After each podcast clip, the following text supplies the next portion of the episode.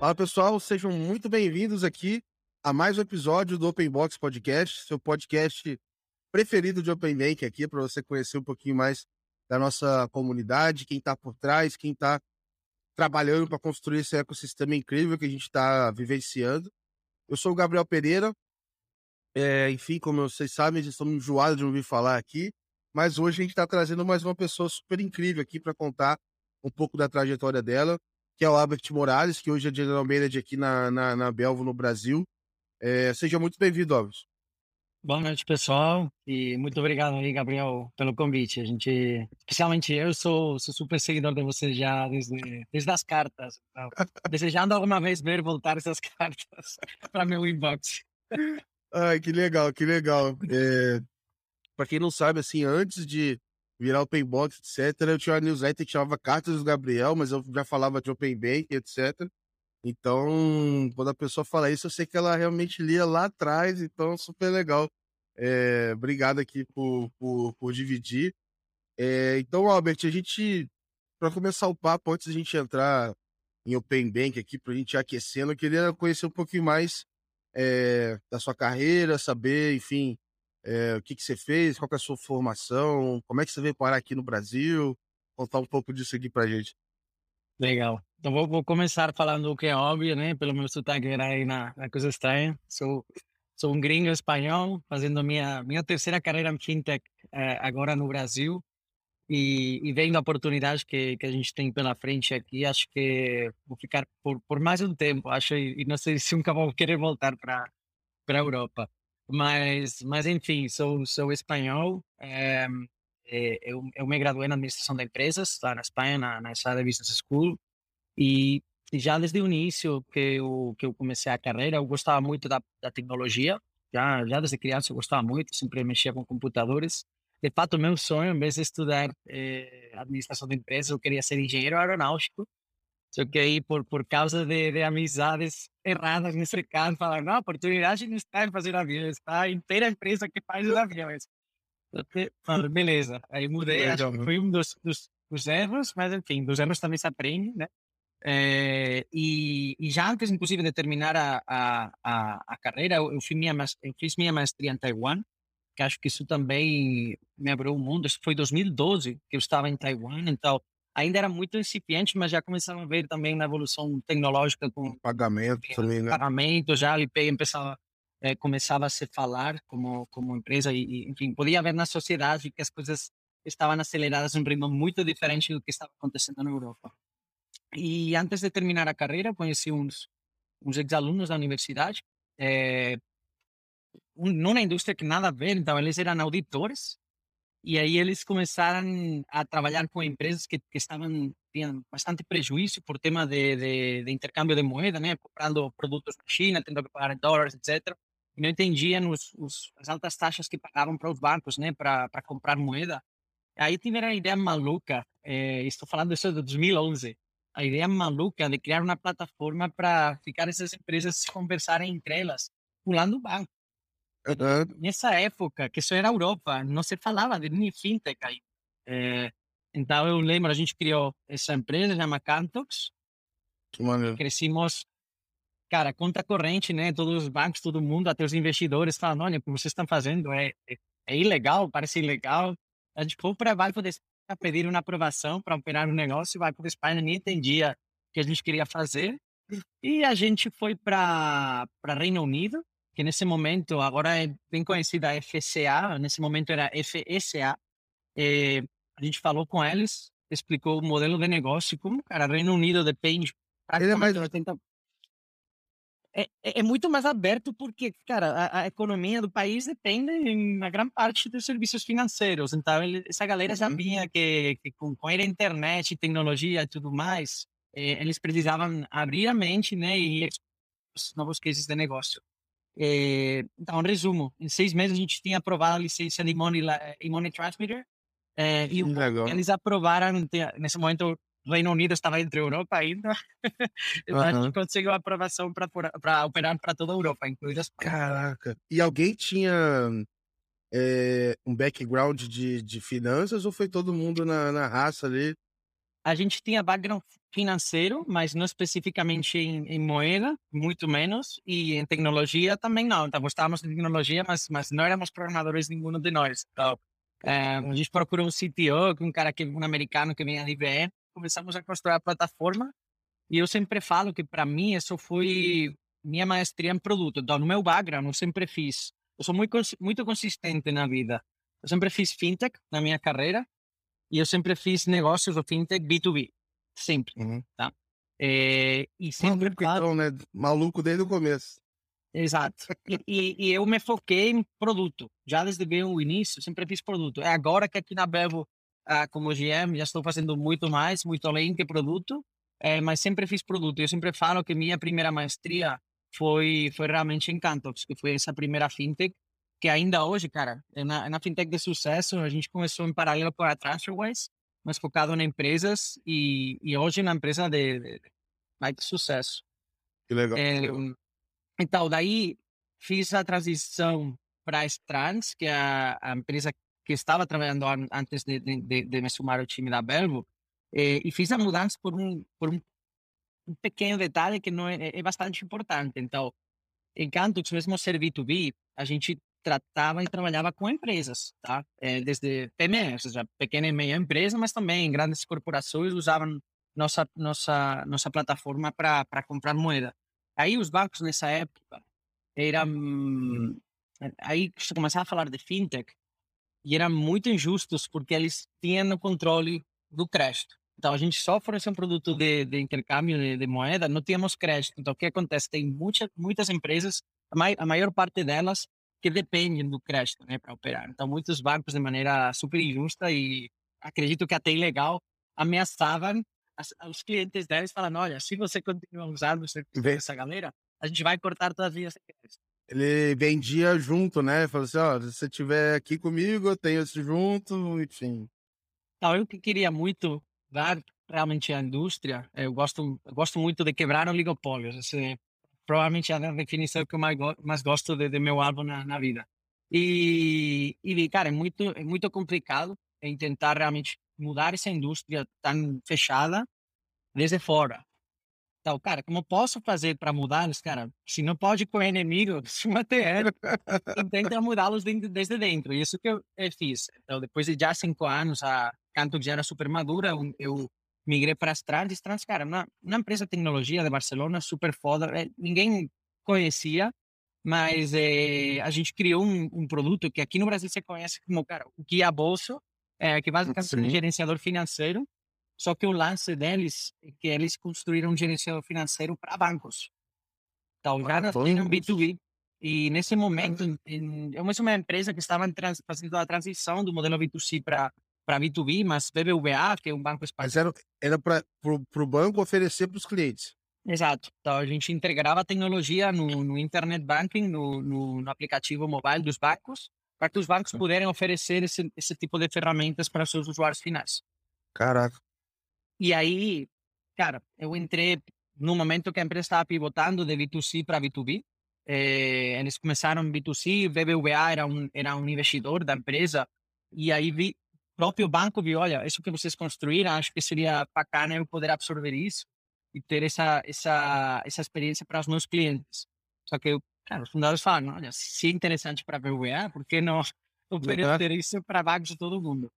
E eu entrei em 2015, eh, produto também, e a gente começou a desenvolver ainda mais a tecnologia e saí em 2020, eh, que a gente vendeu a empresa é, para um buro de crédito italiano, que temos mais de 400 bancos em todo o mundo com o nosso PFM.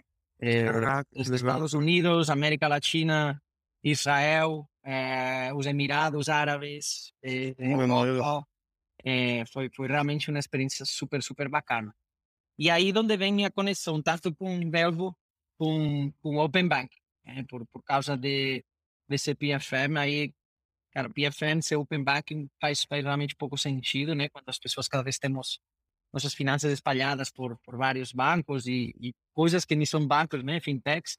É, então, consolidar era uma, uma pequena função, mas uma vez o dado já estava consolidado, a gente entrava e fazia toda a análise né, desses, desses dados para fornecer insights, tanto para o usuário final como para o próprio, para o próprio banco. Legal, pô, animal. Eu vou aproveitar então para perguntar mais até das trends, acho que entender um pouco dessa, dessa parte, assim, antes da gente entrar na, na, na Belvo. É, como é que foi esse período, assim, para se fazer um, um, um PFM onde é, o screen scrap ou qualquer outra solução ainda era muito menos. É, existia quase nada, né? Acho que inteligência para dado, imagino que menos ainda, então vocês tiveram que provavelmente fazer tudo do zero. É, e até chegar no mercado, que a minha sensação é que na época, não sei se estava preparado para ouvir isso, estava todo mundo querendo fazer, porque parece que é algo meio novo, essa abertura, pelo menos dos grandes, a considerar fazer isso, né? Então, aí, aí é chave o ponto esse que você, você mencionou. Então, 2015, praticamente o único player de Open Banking que existia no mundo era a IOTA. Uhum. É, nem existia Plat, aí nem existia TIM na Europa, nem TrueLayer. É, e realmente as, as conexões eram péssimas, então era puro screen scraping, estava caído, os conectores um dia estavam funcionando, outro dia não, era muito instável. Então, por isso que também nossa estratégia se baseou em, em não precisar de Open Banking e a gente ia para os bancos principais, normalmente o Banco 1 e o Banco 2 de cada país. Por que a gente ia com o Banco 1 e o Banco 2? Porque na maioria de países, esses bancos capturam a vida da pessoa. Então, tem crédito imobiliário, tem o salário pago. Então, realmente, os usuários, 80% dos usuários, tinham tudo com o banco. Então, como a gente fazia integração diretamente com o banco, já tínhamos acesso aos dados completos da pessoa. E aí Legal. o PFM sim que funcionava. É, a, a, empresa era forte, a gente, eu gosto de falar que o PFM, é, eu chamo em termo em inglês, um Data Acquisition Tool. Então, uma ferramenta para adquirir mais dados, mais conhecimento por cima dos dados da pessoa. Mas o que realmente a gente fornecia por trás era, era inteligência sobre esses dados tanto para o usuário evitar, sei lá, às vezes, inclusive em contra do próprio negócio do banco, né? evitar um problema por, ah, porque você não sabe é, gerenciar bem os pagamentos. Você, esse pagamento, em vez de fazer no dia 30, deveria fazer dia, dia X. E assim você evitar, por exemplo, precisar um, tirar um crédito no cartão e pagar juros. E afinal, cara, isso, quisendo não, eh, vai contra o próprio negócio banco, porque o banco interessa colocar Sim. crédito aí e crédito caro. É, mas o, os fundadores iniciais da empresa, os dois eram PhDs em, em, Recommender Systems, sistemas de recomendações. Então, os caras, cara, criaram as tecnologias em 2007 que eles patentaram, é, que quando nasceu o iTunes, aí eles patentaram um sistema de recomendação por cima de iTunes e venderam essas patentes para a Apple. Cara, construir o Genius. Então, com essa mesma ideia, eles construíram toda a base, né, a tecnologia do analytics desse desse PFM que era que era distante, era muito potente porque o que o banco realmente recebeu uma ferramenta para conseguir vender produtos de maneira digital. Aí já uhum. 2015 os, ainda não tinha fechamentos massivos de agências, né? Mas os bancos já começaram a ver, cara, esse lance do, do o internet, o internet banking já começava decrescer ou a se estancar e, e, e, os aplicativos bancários, que ainda tinha bancos que não tinham aplicativo, cara, uhum. subindo. É, e falar, olha, se a pessoa cada vez vai ter menos relacionamento físico conosco, temos que conseguir enxergar como vendê-los de maneira digital. E é algo que no varejo, cara, grandes varejistas sabem fazer super bem, mas os bancos ainda hoje são péssimos vendendo uhum. digitalmente. Então, eu tinha né? Nessa época, é, você por acaso encontrou algum player, algum banco que te surpreendeu positivamente, assim, na forma com que eles usavam CRM e etc. Porque, eh, assim, eu acabo tendo algumas referências, assim, é... mas fico curioso saber se, de repente, tinha alguém que se destacava, usava um negócio meio diferente, olhava para isso diferente e tal. Eu, como tudo, né, a gente estava, formava parte do banco, mas como trabalhar com bancos um, número um e dois em cada país, também temos impacto hum. até certo ponto, né? O banco, afinal, tinha a sua estratégia e a gente não podia forçar, mesmo a gente dar todo o nosso melhor para... Eu, eu, cara, viajei por todo mundo, sessões com, com as diretivas, os, os times executivos do banco e tentando mudar o banco. Cara, mas você como vai querer mudar a nossa estratégia? Algumas vezes, cara, a gente conseguia. E tem bancos e tem, tem exemplos, o próprio BBVA, é, é um dos casos que eles acreditaram realmente nessa estratégia, até o ponto que o BBVA foi o primeiro banco no mundo que conseguiu vender já mais produtos digitais que na agência. E tudo uhum. graças a, a, aproveitar esses dados, tanto de PFM, e eles foram dos primeiros bancos que em 2009 já estavam com agregação, que era a Eurobit, uhum. que era um fornecedor espanhol, que depois foi adquirido pela TIC, e eles combinaram os dois. De fato, tem papers aí públicos, vocês podem procurar sobre os recomendadores de BU. Legal. E outros cases fodas é, em Israel, e realmente eles têm merecido é, o badge de, de Tech, Tech Nation. É, a gente tinha, cara, aí tinha Leumi, que é um dos, dos bancos principais, eles já estavam enxergando que mudar o banco principal seria super complicado. Eles já pensavam em criar uma marca digital, um banco digital novo, é, que depois se chamam Pepper, se não me, se não me equivoco. É, aí já com todas as features, enfim, banco completamente novo, né? Que legal. E outro case, é, esse não é PFM, é mais voltado para PME, mas o mesmo conceito que o BFM, o gerenciador financeiro para PJ, é, era HCBC UK. Eles hum. tomaram a mesma decisão de verem a oportunidade que tinham com, com as PMEs, que realmente é um, é um setor completamente esquecido. Ainda Sim. hoje, a maioria das, das MEI ou super microempresas, algumas delas têm conta PF, no PJ. Pra... Exato.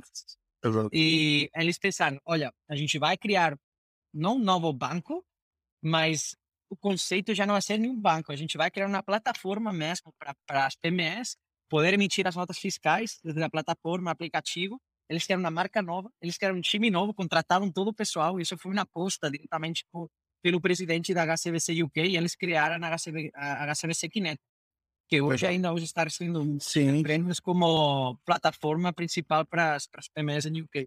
Eu, quando eu fui estudar um pouco assim os bancos em UK, o que, que eles estavam fazendo, é, eu cheguei a encontrar esse da HSBC e é engraçado que todos, isso aí eu fui olhar, vai, 2020 mais ou menos, né, 2000, por aí.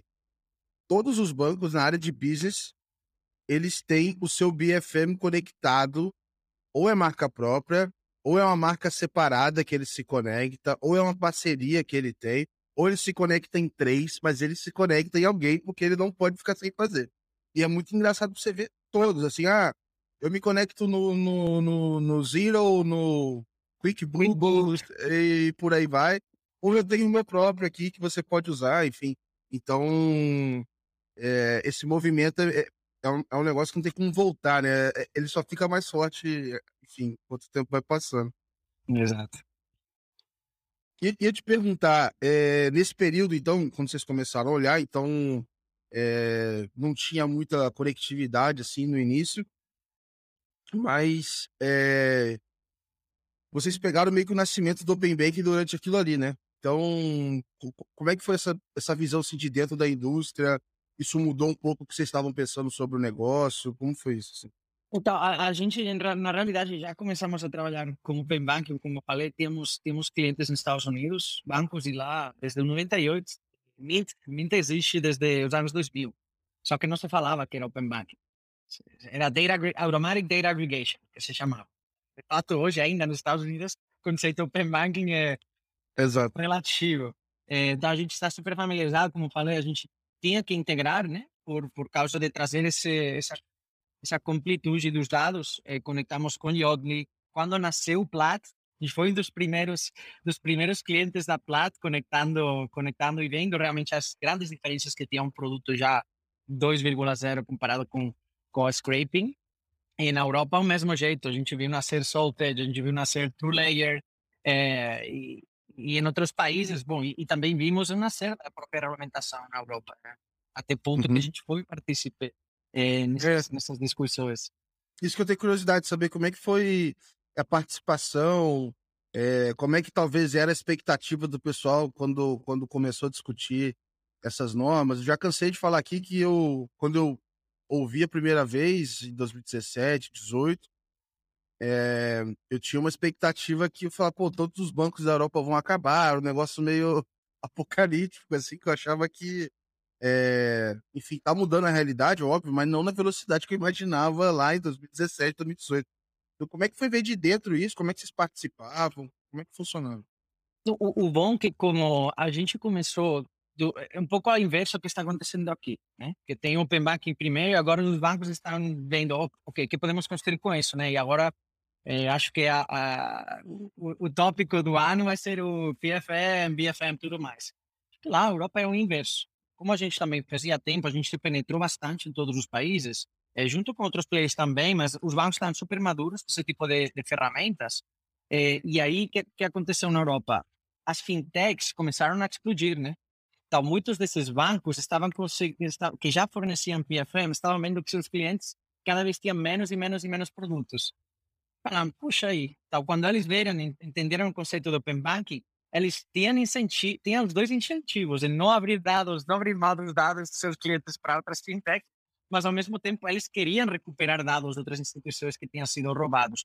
E aí os players que, que realmente roubaram muitos clientes dos bancos principais, dos bancões, foram outros bancos digitais. E não era N26 ou Revolut. Não, em cada país tem um, um banco digital novo que apareceu, tinha um, um, um, player realmente grande na Europa, se chama ING Direct, que é um banco holandês, que ING é o banco e eles criaram ING Direct, é uma marca de banco hum, digital hum, que eles expandiram por toda a Europa. Então, aí os bancos, muitos bancos começaram a perder clientes contra esses, contra esses bancos.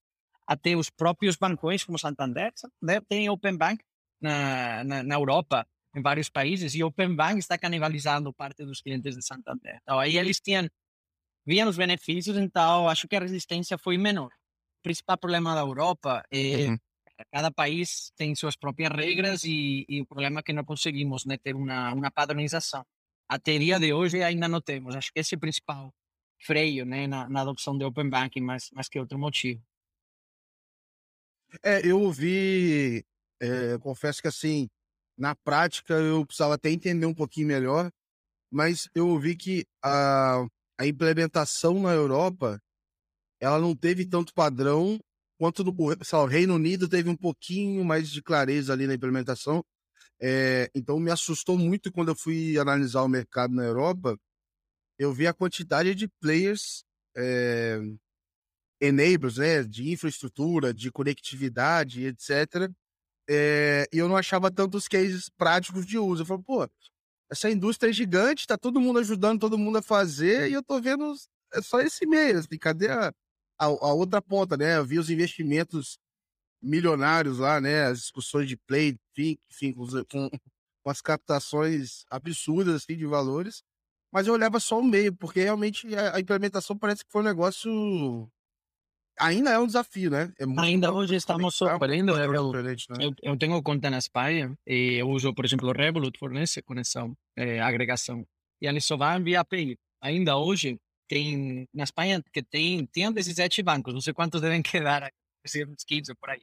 Só tem quatro disponíveis, dos quais só funciona um. E não é, e não é cada dia uhum. que funciona, tem muito problema ainda.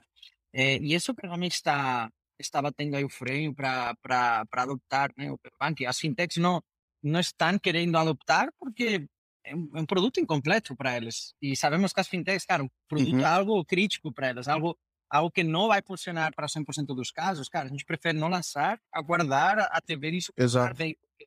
Não vou colocar algo como um processo crítico do meu negócio se sei que vai, vai dar pau 20, 20, mais de 20% das vezes que o usuário vai conectar, até com esse ratio baixo, é um problema, viu? É, e esse é E tá vendo isso do Brasil, né? E a falar, mesmo com padronização, cara, é engraçado. Agora, cara, uma hora atrás, estava tentando fazer, não vou falar instituições, eu quero, não quero colocar nomes, mas estava tentando fazer, fiz uh, uma, uma conexão de uma instituição, porque o meu banco já fornece a opção de ver, de ver as, os lançamentos, não só conectar, é que a maioria dos bancos falam, conecta e veremos aí qual é o benefício que a gente vai fornecer para você. Nesse caso, este banco estava já, eles têm como um mini PFF está fornecendo a opção de você poder ver os lançamentos dos outros bancos. Beleza. Aí fui a conectar e, para minha surpresa, era via aplicativo. Fiz um redirect, mas não era um redirect ao aplicativo. Me abriu o browser, solicitou digitar CPF, senha e token que é o que a gente, todo mundo queremos evitar, porque o usuário final, ele não entende se isso é, esse site é do banco ou não é do banco. Hum. Achar que, sabe, que, que, que, que ele, para que precisa digitar a senha do, do banco? E isso ainda hoje na realidade, cada banco implementou a autorização do jeito que eles quiserem, e isso não é padronizado. É, então temos trabalho ainda, bastante, bastante.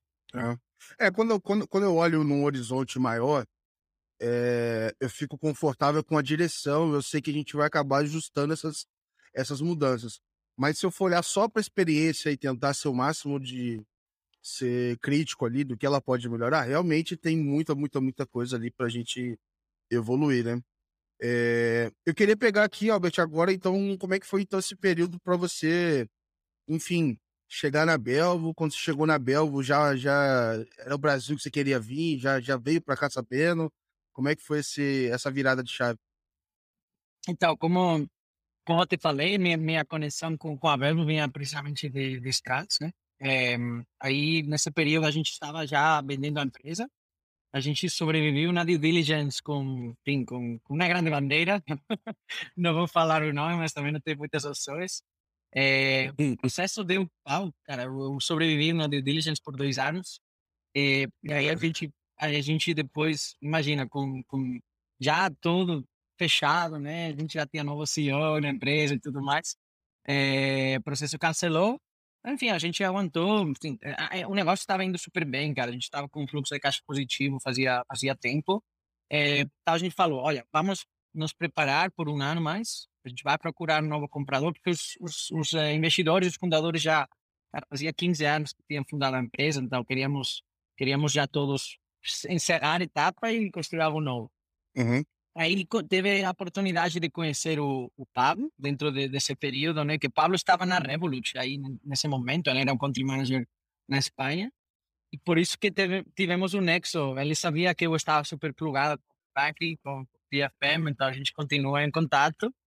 Aí eles me avisaram, eu, eu acho, eu não acho, então eu fiz, fiz um, um encontro com eles em uma padaria com o Pablo Yuri. a Verbo não existia ainda, nem tinha o nome. É, temos um segredo do nome, mas vamos deixar aí anecdoticamente. Provavelmente já uma vez, quando a gente criar um livro, vamos falar da realidade. Uh, mas não tinha nome velho. E, e cara, falaram: putz, a gente está vendo aí uma oportunidade gigante na América Latina. É, eles tinham trabalhado bastante no México. É, nessa época, acho que isso era 2018, né? Eles, eles nessa época a lei fintech, né, no México estava super avançada, mais que a lei do Open Bank no Brasil. É, e eles falaram, olha, temos essa ideia, a gente queria validar, é, já que você está no mercado. Cara, falei, gostei, adorei. Falaram, por que não vem conosco? Vamos, fazer isso juntos. Eu falei, cara, vocês me estão pegando o pior momento do mundo, porque eu estou agora vendendo a empresa, obviamente tinha um bônus atrelado a vender a empresa que não podia me permitir de, de deixar aí por, por 12 meses só que, que, que faltavam. Falei, cara, vamos ir acompanhando e, e a gente combinou, olha, a gente começa pelo México, mas a gente tem foco para a América Latina. Eu, eu, preciso reconhecer que eu sou um cara de produto, como falei no início, então eu tinha já dois mercados não idealizados, mas que eu, eu enfim, tinha aí no, no, no top of mind. É, um era a Turquia e outro era Brasil. E você me perguntar, cara, por que esses dois países? É, porque tem duas coisas que, como alguém concentração de produto, então três, você lança na, na terceira mas principalmente o que a mim me atraía mais era um, um setor financeiro, mesmo que concentrado, mas super bem desenvolvido tecnologicamente. Então, realmente não é uma bagunça o sistema financeiro aqui está super bem. Cara, olha a Pix. A Turquia já tem um Pix faz um tempo, então está super, super avançado. E um fator chave também é população jovem. Você tem uma, uma, uma a principal pirâmide da população é, é, super jovem. O que acontece é que você lançando um, um produto digital e, e, obviamente, dois mercados com bastante população, mas, cara, você consegue ter a opção de produtos super rápido, né? E tem muito feedback. Isso é algo que qualquer pessoa que tenha perfil de produto adora, né? Poder lançar algo e ter feedback constante, não? Aí na Europa, depende de que mercado, sobretudo em produto financeiro, vai muito devagar, porque, cara, uhum. tem que muito, a população já mais idosa, etc. Eu falei, cara, é, Brasil é algo que me atrai, me atrai muito. Me atraía também muito que já tinha que namorado brasileiro. Ah, viagem. Não, então agora a gente já sabe o que, que foi. Né? Esse primeiro se resume. E, e, a gente combinou, olha, vai vender, vai vender estradas. Terminado, a gente, obviamente, vamos ver, né, como, como estamos e se faz sentido, cara, é todo seu. É, e fizemos isso. Então, de fato, tem uma anécdota super, super engraçada que eu falei para eles, olha, eu vou terminar, mas eu não vou começar a ver no Brasil imediatamente, porque eu não sou, cara, não sou kamikaze, eu conheço muito meu produto, é, mas eu não conheço a realidade brasileira. Então, cara, me dá um tempo para eu vir no Brasil, eh, me adaptar, conhecer bem realidade financeira, tudo mais, sei lá, seis, oito meses, aí eu começo a empresa. Eh, então, eu procurei um emprego, eh, eu fui trabalhar, já consegui um emprego, eh, num banco digital daqui bem conhecido no Brasil e comecei a trabalhar sem contrato, cara.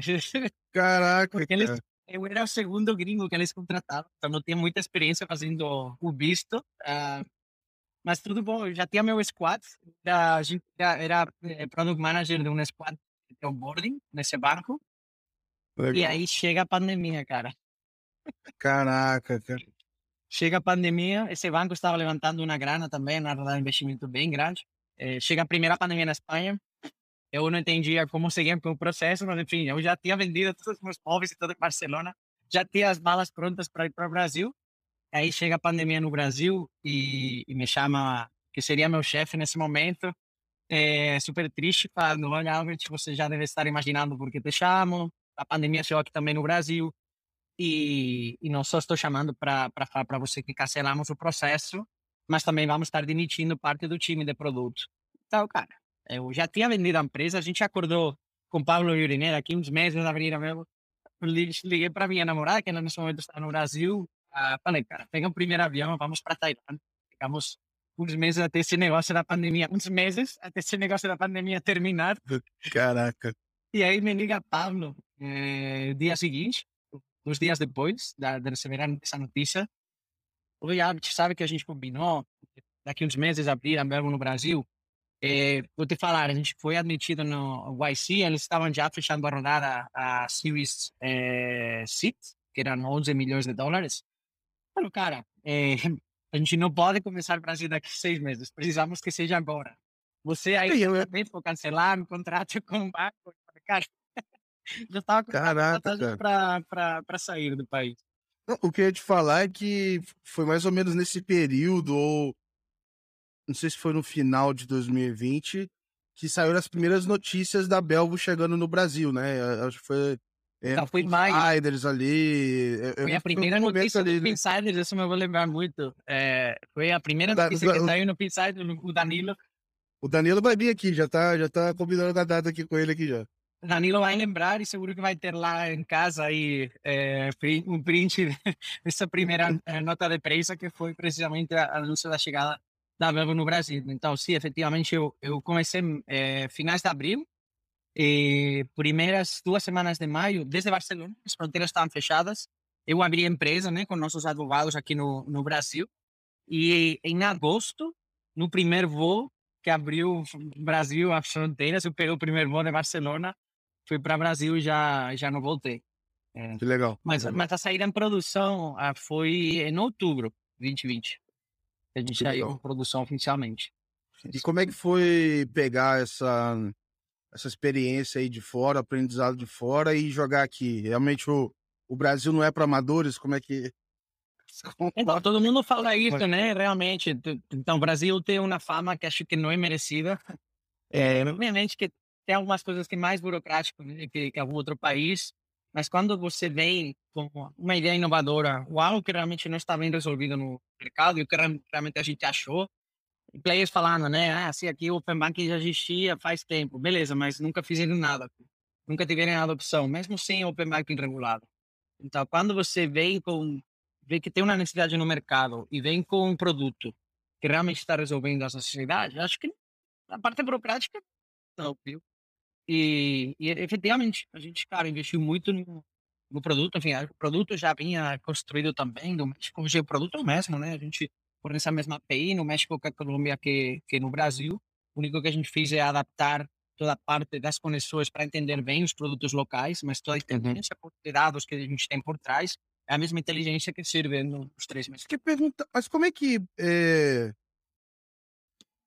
Como é que eu posso dizer assim? Como é que a inteligência é capaz é, de entender o comportamento ali financeiro do, do público mexicano e do Brasil? Existe alguma adaptação? Muda alguma coisa? Não, só, só precisa ter dados desse, processar dados desse, desse país, né? Ou desse, dessa, é que eu não gosto de falar nem por país, inclusive dentro do Brasil não tem nada a ver o comportamento de alguém no, no Rio Grande do Sul que, sei lá, que, que Manaus. E eu, eu sempre vou levar esse argumento que quando me falam, não, score bancário único, né, de Open Bank, beleza, mas vamos adaptar isso. Eu acredito muito que cada banco, cada instituição, cada fintech vai ter seu próprio modelo baseado nos seus usuários. É, e, e isso, isso significa processar dados desse público-alvo em específico. É, porque no, normalmente você fala, né? Tem muitos aplicativos de PFM que estavam aqui e processavam dados de pessoas de um público-alvo muito específico. Ah, eu já tenho inteligência construída. Beleza, com um público-alvo muito específico, que não público-alvo que, por exemplo, você precisa analisar é, crédito de maneira muito mais exaustiva, porque a galera que usava PFM era a galera que, por definição, é, é organizada financeiramente, ou tem a vontade de se organizar. O desafio não está nessa galera. O desafio está na galera que não tem ideia de finanças, que não sabe o que significa PFM e tem interesse. Uhum. Então, a gente basicamente processando dados em, em, cada um desses países. A mais dados processamos, mais, mais vantagem tem esses modelos, ou mais assertivos são, são os modelos. Afinal, é um efeito bola de neve, né? É, e, e tudo bem pela tecnologia inicial que a gente tinha. Então, quando a gente começou, o Open Banking ainda tinha sido aprovado, foi aprovado precisamente no, no mesmo maio que a gente começou aqui no Brasil. É, México, como você sabe, né, a lei fintech termina sendo nada, ainda hoje não, tem especificações, nem tem nada, ah, e na Colômbia também não. Então, que, um dos diferenciais da, da Belvo é a tecnologia como a gente acessava os dados, que isso também era muito diferente, sigue sendo dif muito diferente de como se fazia ou se faz tradicionalmente, que é screen A gente odeia muito esse termo screen scraping, realmente a gente não faz eh, esse raspado de telas, a gente tem uma tecnologia que é muito mais profunda para entrar e tem as seguintes vantagens, né? que é muito mais estável as conexões, é muito mais rápido, eh, e isso ao final o que faz é ter muita mais adopção. Se, se você imagina, tem um usuário que, sei lá, digita aí agência conta senha, você demora lá, 40 segundos só em validar se a senha é correta ou não. Depende de qual seja o aplicativo, o usuário já foi embora falando, já foi para a Play Store falando esse aplicativo não funciona. Uhum. Que isso foi um dos ah, problemas. E que, 40, que segundos, 40 segundos eu cancelo o Uber. Já... Então, é isso. Para um público em específico, isso significa não ter dados. Então é chave. E esse é um problema que aconteceu porque Plat passou. Hoje ninguém sabe o que é Yodlee. Só nós que trabalhamos na indústria, né? Mas, mas fora de, de, quem está em contato direto, e, e, aí você se pergunta, olha, mas, mas onde fazia tempo que existia? Cara, o que, que tinha a Plat? Precisamente era isso, né? A tecnologia que a Plat construiu para acessar os dados era mil vezes mais eficiente. O problema que tinha a Yodlee era esse, que até para validar se as senhas eram corretas ou não, demoravam 40 segundos, o usuário já, já era, né? E como que é para fazer essa autenticação assim? Porque quando você vai fazer um teste, você vai acessar uma conta PJ, uma conta pessoa física num banco, usa a credencial de um jeito, no outro banco usa de outro. Às vezes ele vai pedir um token, às vezes vai pedir uma senha de um jeito. Como é, como é que você. É, porque assim, né, na prática, para quem é, não é técnico, você mimetiza, né? Você se passa, você recebe a senha do, do usuário, né, pelo consentimento dele, e vai lá e entra como se fosse ele. É, como é que é lidar com, com, com esse monte de formas de acesso, cara? Então, eu gosto de falar que cada banco, cada instituição, cada conexão é quase como um produto diferente. É, realmente é assim. É uma integração única, e cada uma do seu jeito. Tem bancos que, enfim, fazem a autenticação de um jeito, há bancos que fazem de outro. Com alguns bancos temos conexões diretas também, então temos, temos aí um, um uhum. portfólio de, de, de, soluções diferentes adaptadas tailor-made a cada uma das instituições. Por isso que é um trabalho muito muito manual. Por isso depois você entende também porque não é tão rápido isso que falamos no início, né? Que essas, essas integrações de, de Open Banking oficial, regular, chama, ainda não está 100% prontas. Eventualmente, daqui uns meses, espero que não seja anos, vai estar bem. Mas, cara, cada banco, você temos que entender, os, os dados são espalhados de um core bancário ou de um sistema de pagamento de cartões, que cada banco tem um, um diferente. O banco vem estruturado de um jeito diferente. Eu gosto muito de falar, é, porque já falava que a, a, padronização ia ser complicada. E, e é, um, é um caso super fácil de entender. Quantos anos faz que hoje no Brasil, ainda para acessar no aplicativo de cada um dos bancos, você tem N tipo de acesso diferentes. O banco está solicitando CPF, e senha. Outro banco, agência conta, mas o número de conta são 13 dígitos. No outro banco são 7 dígitos. Se nunca se consegue padronizar o acesso, imagina a complexidade de ter que padronizar não, não só o acesso, sino todo, todos os dados das instituições. A fase 1, é... eu estava brincando com o pessoal, falava que a fase 1 do PenBank ela foi criada para testar o pessoal. Ah, vamos fazer, pra vocês sentirem o que, que é o Open Bank e tal. Porque, assim, para quem não, não, não, não tava ali no detalhe, a fase 1 é, são informações é, agrupadas, isso, né? Então, ah, quanto que é mais ou menos o preço médio do, do, do determinado produto, onde é que estão as suas agências. E, e eram informações, na teoria, de simples, é, vamos dizer assim, o um entendimento que não deveria ter muito espaço para duplas interpretações, e ali já teve um caos, assim. O caos ainda da hoje, taxa. Ainda hoje não está 100%. Cada um faz do jeito, fala assim: ah, mas eu tenho que calcular qual que é a tarifa média. Mas assim, eu conto todos os clientes, é o cliente nativo, eu só boto o cliente tal, tal, tal. Eu boto a minha tarifa cheia ou a tarifa que é, juridicamente eu coloco com desconto e aí. É, e aí, o que, que eu faço? Então, assim, a verdade que não há uma padronização, inclusive aqueles dados ali, eu não recomendo que ninguém que esteja ouvindo use eles como referência, porque é só para dar uma ideia. Acho que o endereço das agências não tem como errar. Eu acho que dá para confirmar. Mas esse preço médio, cara, é uma, uma loucura. Assim, não dá muito para entender a base de cálculo. Então, é, quando você vai falar depois de literal de extrato, o que, que vem escrito dentro de uma conta, como é que os produtos financeiros são é, organizados e comparáveis, e aí você vai lá no encaminhamento de proposta de crédito. Então, esses, essas comparações realmente é um desafio enorme e às vezes vale até mais a pena você ir no básico, só fazer o que você consegue comparar, do que tentar abraçar tudo e a gente vai morrer afogado tentando fazer essa solução aí. E, e isso explica os constantes né, adiamentos dos, dos diferentes para para as outras fases, porque no momento que entramos numa nova fase e, e, até no momento de entrar, ninguém vai fazer o exercício de entender o que precisamos fazer. Ah, agora temos que, que entregar. Olha, me estão pedindo isso. No nosso, no nosso core bancário temos isso. Para poder entregar isso, preciso fazer mudanças no core bancário. Para quem tenha trabalhado com bancos, que, que isso é uma vantagem, né? Que isso me vem das trans. Eu integrava dentro de, da, das premissas, dos premises dos bancos. Eu sei o que custa, inclusive, mudar uma, de uma vírgula para um ponto em como você mostra os lançamentos dentro do core bancário é um câmbio, câmbio absoluto e pode afetar, por exemplo, como você faz o, o rounding dos números. Até em bancos não, chegam até quatro decimais. Vocês não. Cara, isso estamos falando que, cara, será mais são 0,000, mas somados a um monte de transações de milhões e milhões de clientes, faz Exato. isso tem que ter um tratamento. E o pessoal fala assim, ah, é, é, é, na época que eu trabalhava no Itaú, assim, a gente evitava ao máximo qualquer sugestão que impactasse em mudar o extrato. Assim. Você só muda o extrato em caso de assim, extrema, assim, é, é, é, um, é um caso que veio o presidente pedir para mudar, porque senão, cara, esquece esse negócio, porque é muito difícil. Então, acho que é, eu lembro que quando a gente pegava, eu estava bem no começo, então a gente tinha que discutir a visão do banco que a gente achava que fazia sentido para levar nos GTs, para levar nos fóruns e aí tentar montar ali a visão, né, da da, da Fibraban e entrar no grupo e tudo mais.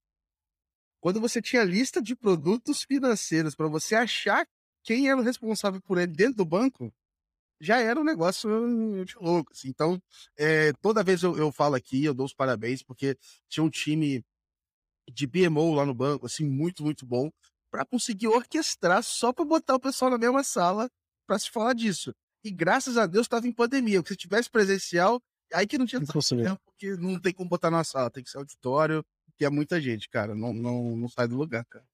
Não sai. É isso. Ó, oh, deixa eu te perguntar então aqui, é... enfim, para quem não conhece tão totalmente a Bel, óbvio que a gente já falou pra caramba dela aqui, mas é, entender um pouco mais os produtos que vocês estão oferecendo no Brasil, para que tipo de clientes, se tem case legal que você já pode contar para gente. Agora acho que é a hora do, do jabá aqui, cara. Claro. É, então, para quem não conhece ainda, a gente criou, a gente chama a plataforma de UP Finance é, para América Latina. No caso, no caso do Brasil, é basicamente uma API é única que permite acesso a múltiplas fontes de dados, não só bancárias, inclusive a gente até inaugurou aqui nova tipologia de dados que não entram por dentro do Open Banking, sendo, por exemplo, aqui as principais plataformas de economia compartilhada como outra das fontes de dados. No México temos também fiscal, que é algo muito único da região, né? Por exemplo, a, a Receita Federal, as prefeituras eletrônicas, que tem poucas pessoas eh, ainda explorando o potencial né, da nota fiscal uhum. eletrônica. E, então, a gente disponibiliza acesso para outras empresas. Então, somos uma empresa B2B, para outras empresas é poder conectar as contas dos seus clientes finais, né? sejam pessoas físicas ou jurídicas. É, e aí a gente é, temos quatro casos de uso principais, ou quatro verticais, ou quatro, enfim, business case, sendo o primeiro principal que todo mundo enxerga rapidamente é crédito. Então, facilitar acesso a financeiras, a bancos, para entender melhor o risco é, desse cliente para poder ofertar melhor, melhores produtos de crédito, tanto crédito para PF como crédito para PME, para PJ. Uhum. É, tem uma segunda vertical, que é gerenciador de finanças pessoais, seja nos próprios aplicativos. Então, aqui no Brasil, por exemplo, todo mundo conhecerá a, o Mobius, que, que hoje a bolsa foi vendido para a PicPay, é o, o, o, maior BFM do Brasil, é o aplicativo onde as pessoas conectam uhum. aí suas contas bancárias e tem, tem todas as ferramentas que ajudam no gerenciamento, mas até, como falei, os próprios bancos que já estão começando a enxergar isso como, como uma feature, como, enfim, não é uma feature, não gosto de falar que são ferramentas no conceito em geral de introduzir o gerenciador digital dentro do, da experiência bancária. Então, vai ser outro caso de uso, que, como falei no início, sem, sem ter o portfólio de todos os produtos e, e dados da pessoa, é muito complicado por não falar que é pouco assertivo recomendar, né, e fazer inclusive qualquer recomendação financeira. Se sempre que uhum. falta uma, uma pequena porção dos dados, é, qualquer recomendação não vai ser assertiva para essas pessoas.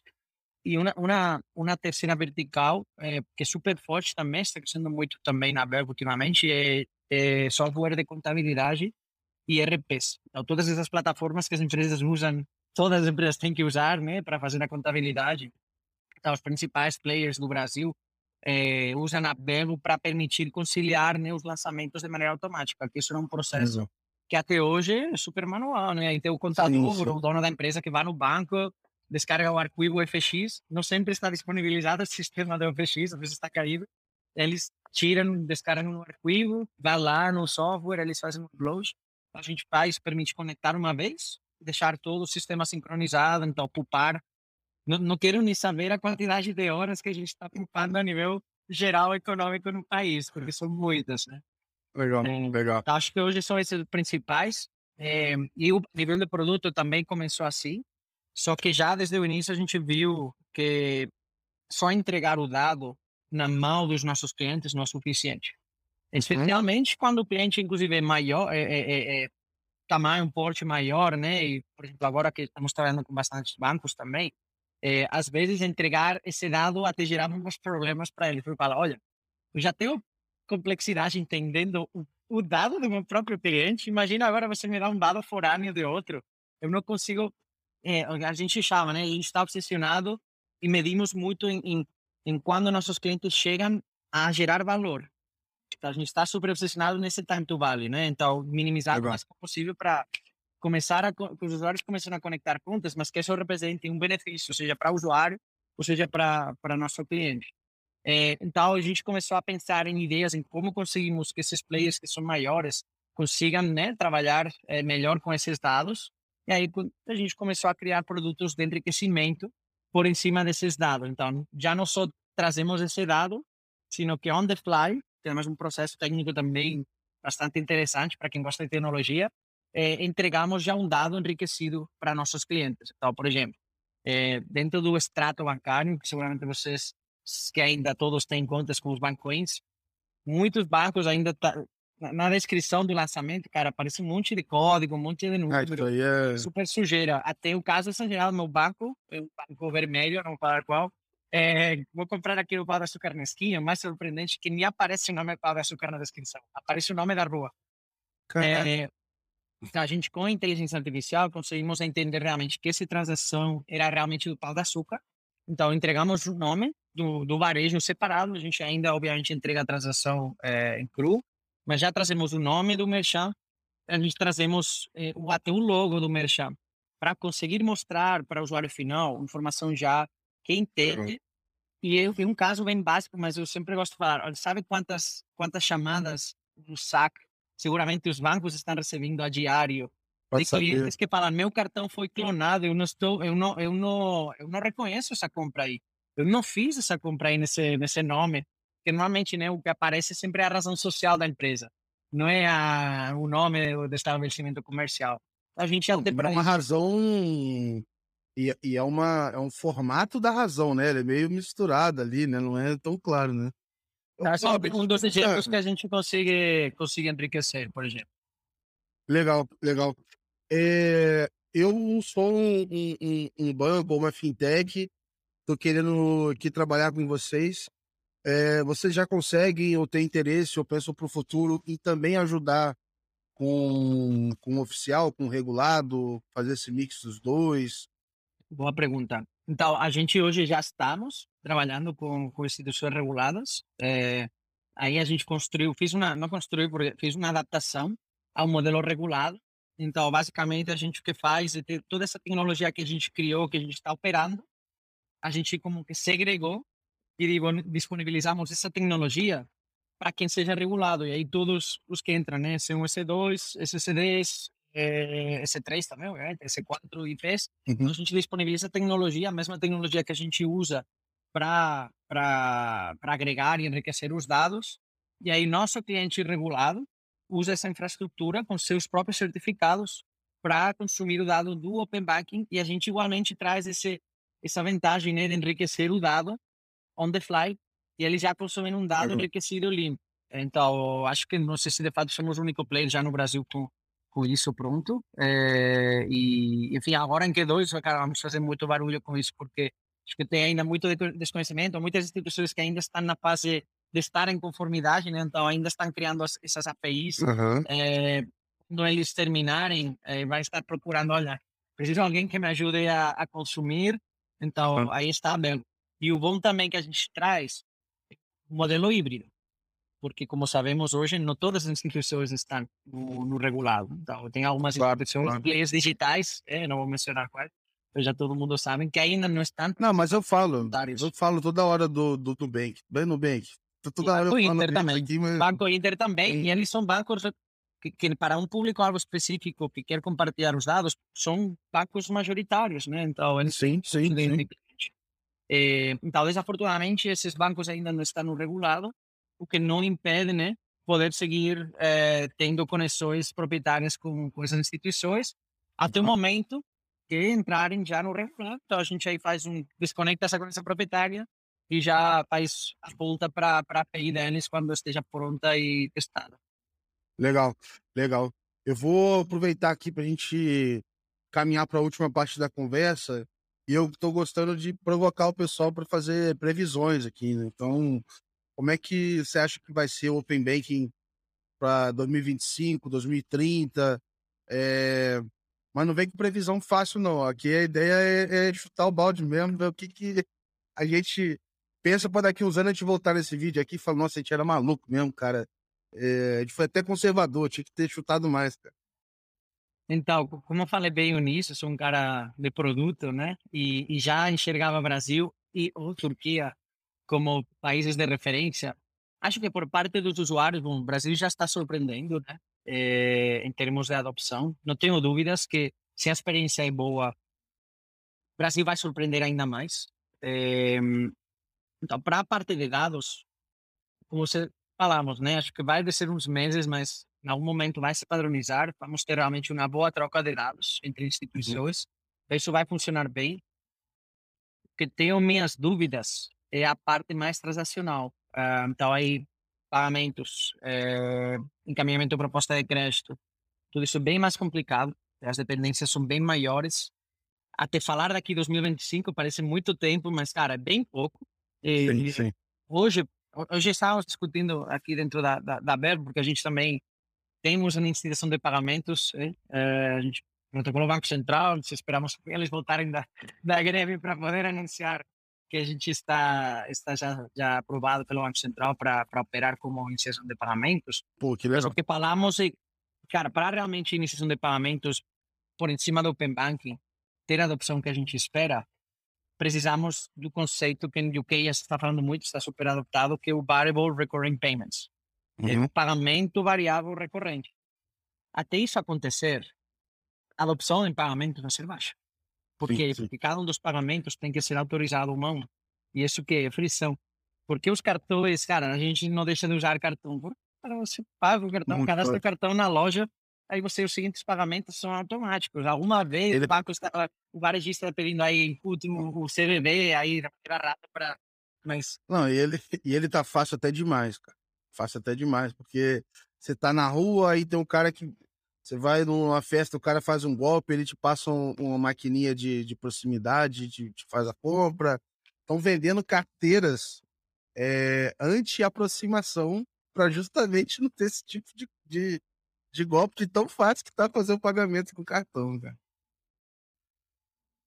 Então, acho que um pouco minha, minhas predições são essas, né? A nível de dados, acho que estaremos bem melhor, tá? E, a nível de transacionalidade, provavelmente não tanto.